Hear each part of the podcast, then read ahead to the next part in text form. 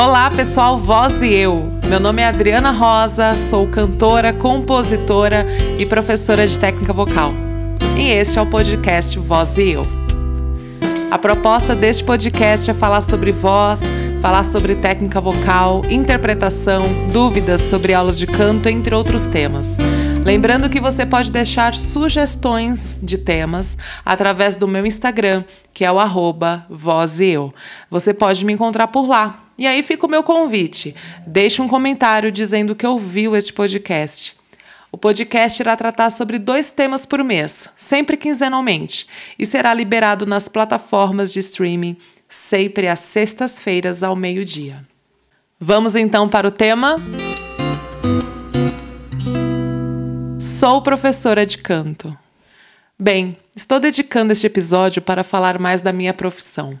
Sou professora de canto há 10 anos e eu gostaria de dedicar este episódio para falar das coisas boas e incríveis que é ser professor de canto, mas também de alguns dos nossos desafios. Claro, todos nós temos desafios. Para quem não sabe, antes de ser professora de canto, eu atuava como publicitária. Cheguei a trabalhar na área por algum tempo, antes de decidir fazer a licenciatura em música e finalmente me formar. Comentei rapidamente no episódio 9 sobre a transição de carreira. Eu fiz um planejamento, digamos assim, enquanto eu cursava a faculdade de música. Quando eu comecei a trabalhar em um grande banco nacional, eu já cursava a licenciatura. E quando estava próximo de pegar o diploma, eu fui fazer os estágios em escolas regulares de ensino, como o ensino fundamental, o ensino médio. E por fim, comecei a mandar currículos para as escolas livres de São Paulo, até que fui chamada para trabalhar em uma que fica ali na região do Tatuapé. Bem, eu sempre cantei desde pequena e comecei a fazer aulas de canto aos 16 anos. Depois eu fui participar de alguns corais. Na hora de decidir por uma profissão, acabei indo fazer publicidade e propaganda. Mas sabe como é quando somos picados pelo bichinho da música? Não tem jeito. Fiz licenciatura em música, cheguei a estudar canto também na faculdade, e aí as dúvidas começaram a aparecer, porque eu fui entendendo depois que eu não queria bem trabalhar música em escolas regulares. Tive essa certeza nos estágios que eu fiz. Cheguei a trabalhar musicalização infantil em uma escola livre em Guarulhos, mas isso já é uma conversa para um outro episódio.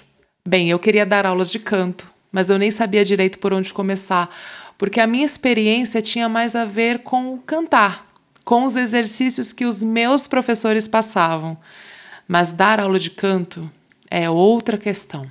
Eu buscava experiências como professora de canto e isso aconteceu como? Dando aulas. E são nessas horas que a nossa insegurança aparece. Por mais que eu tivesse feito licenciatura em música e entendido como eu queria que as minhas aulas fossem, estudando os educadores musicais, o processo para se ter segurança em uma aula de canto foi acontecendo ou mesmo nascendo a cada aula dada. Demanda tempo, e sim, muito, muito, muito estudo. Imagine letras grandes agora. Sabe treinar o ouvido? Ouvir o aluno cantar e diagnosticar o que aquela voz está precisando e enumerar, digamos assim, as prioridades que iremos trabalhar com aquele aluno? O aluno é iniciante? O aluno já tem uma carreira cantando? O aluno tem dificuldades com afinação ou dificuldades com a passagem da voz? Bem, eu sei passar a minha voz. Como ensinar isso ao aluno no qual o instrumento está aqui dentro?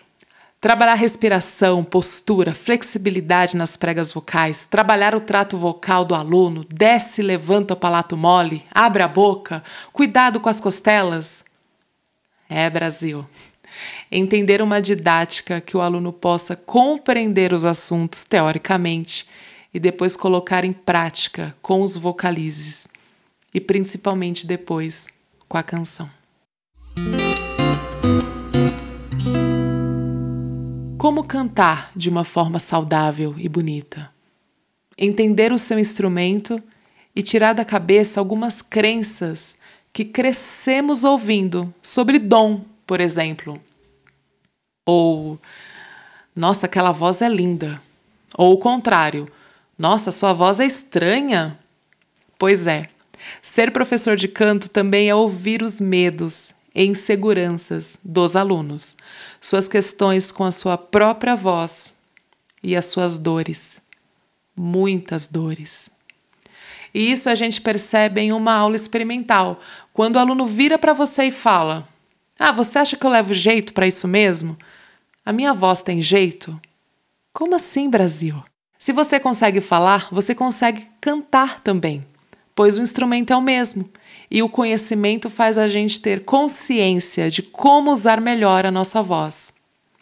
E toda essa experiência que conseguimos com os ouvidos atentos, ouvindo cada aluno, e mais todos os cursos e cursos que fazemos para ensinar melhor, custa. Custa tempo e dinheiro. E é claro que isso é repassado no valor da mensalidade da aula de canto. Porque quando analisamos uma voz, estamos trabalhando, entende? Quando paramos para ouvir o aluno cantando ou fazendo vocalize, as nossas atenções estão todas naquela voz. E isso é o nosso trabalho, é a nossa profissão. Essa semana eu estava assistindo uma live do professor de canto incrível chamado Beto Soroli. Ele é especialista em belting contemporâneo. E durante a live, um seguidor pediu para mandar um áudio para ele, cantando, e que o Beto pudesse analisar. Bem, o Beto Soroli viu aquilo e respondeu prontamente: Você quer uma dica ou uma mentoria? Conteúdo gratuito você já tem aqui na página.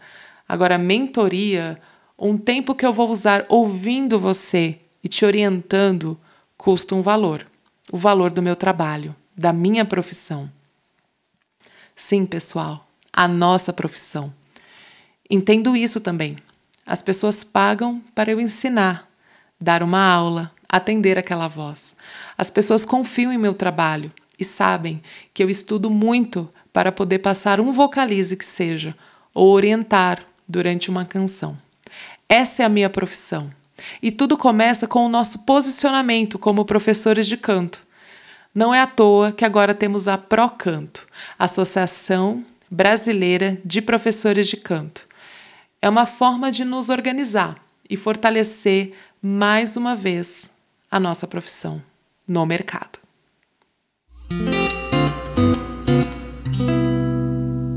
Voltando à atitude do Beto Soroli, eu achei mega importante o que ele fez, porque de fato eu sei que aquele seguidor não agiu por mal.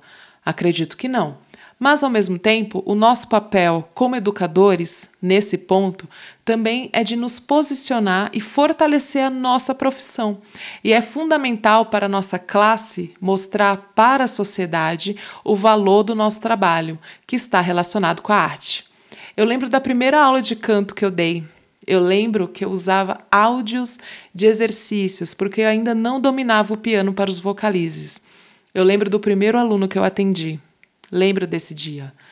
Lembro do tempo que dediquei estudando piano para poder acompanhar os meus alunos nos exercícios ou mesmo nas canções. Desde essa primeira aula que eu dei, eu entendi que uma das minhas funções nessa vida além de cantar, claro, era ajudar as pessoas a se expressar através da voz e através das canções. A minha maior bandeira é de que todos possam cantar. Basta dedicação, estudos, paciência e, claro, muito amor pela música. Nós cantores somos o instrumento. Cuidar da nossa voz é cuidar de nós, é cuidar da nossa essência, é olhar para nós com carinho e amor. Bem, desde já obrigada por estar aqui neste espaço de escuta. Pretendo abordar muitos temas relacionados à voz e a sua presença aqui é muito importante para mim. Aguardo seus directs no Instagram, me dando um feedback sobre este capítulo. Meu nome é Adriana Rosa e até o próximo episódio. Este podcast foi editado por Sidney Raposo.